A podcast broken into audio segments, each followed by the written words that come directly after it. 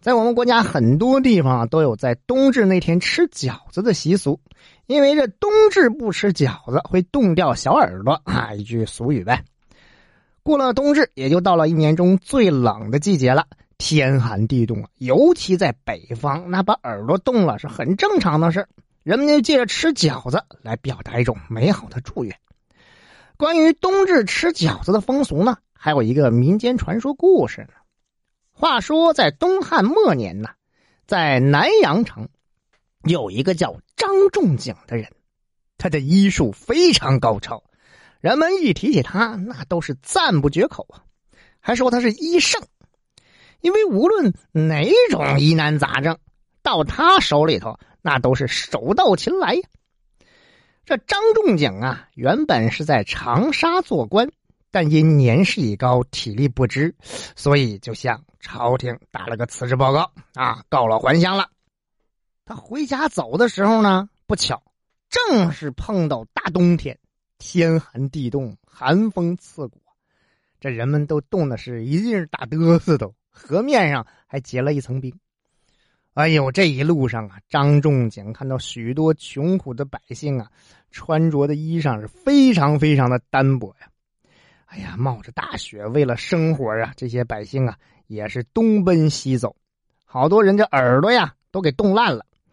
张仲景一看，这百姓也太苦了啊，心里也是非常难受，就打算回去之后啊，一定要为这些穷苦的百姓啊做点什么事儿。还没等走到家门口呢，就看到人们已经排起长队了，把他家前面那个街道啊，人堵了个水泄不通的。高现在话说的，有点这个。该上交通管制了是吧？这么老多人堵着，那还了得呀？为啥呀？原来呀，大家伙听说这张仲景要回来了，很多人这早早的来这排队呀，就跟现在这个等专家号似的，挂专家号似的，是吧？排队等着挂号，希望能够借机亲自登门求医。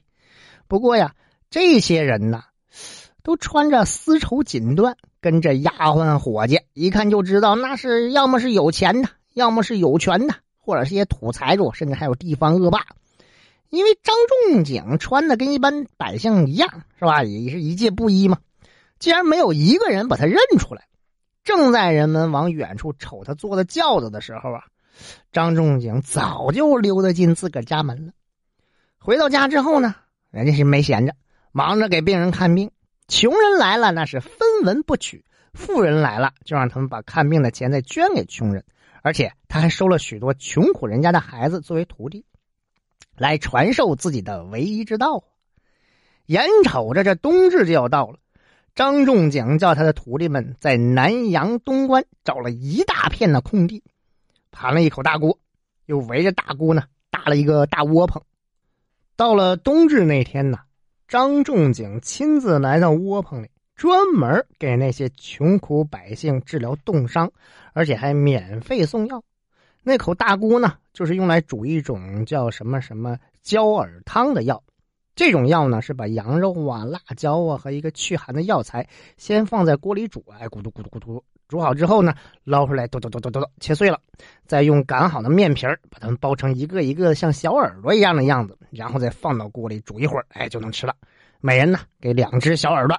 吃完之后呢，就觉得这浑身暖洋洋的啊，发热，连耳朵也会跟着慢慢热起来了，这耳朵就避免冻伤了。张仲景带着徒弟们一直在这窝棚里给冻伤的人看病，就这样从冬至一直干到年三十人们的耳朵呀都给治好了。从此以后啊，人们每到冬至这一天都会想到张仲景，也就自然而然的想到这种所谓的焦耳汤。焦呢，是这个。很娇气的那个娇啊，耳就耳朵的耳的焦耳汤，全名叫祛寒焦耳汤。民间呢也是为了纪念张仲景，家家户户都要在冬至这一天，按照这个焦耳汤的做法包一顿这个小耳朵吃。有人呢把这种食物称作焦耳，也有人呢叫做饺子。这时间一长啊，冬至吃饺子就成了民间的一种风俗习惯了。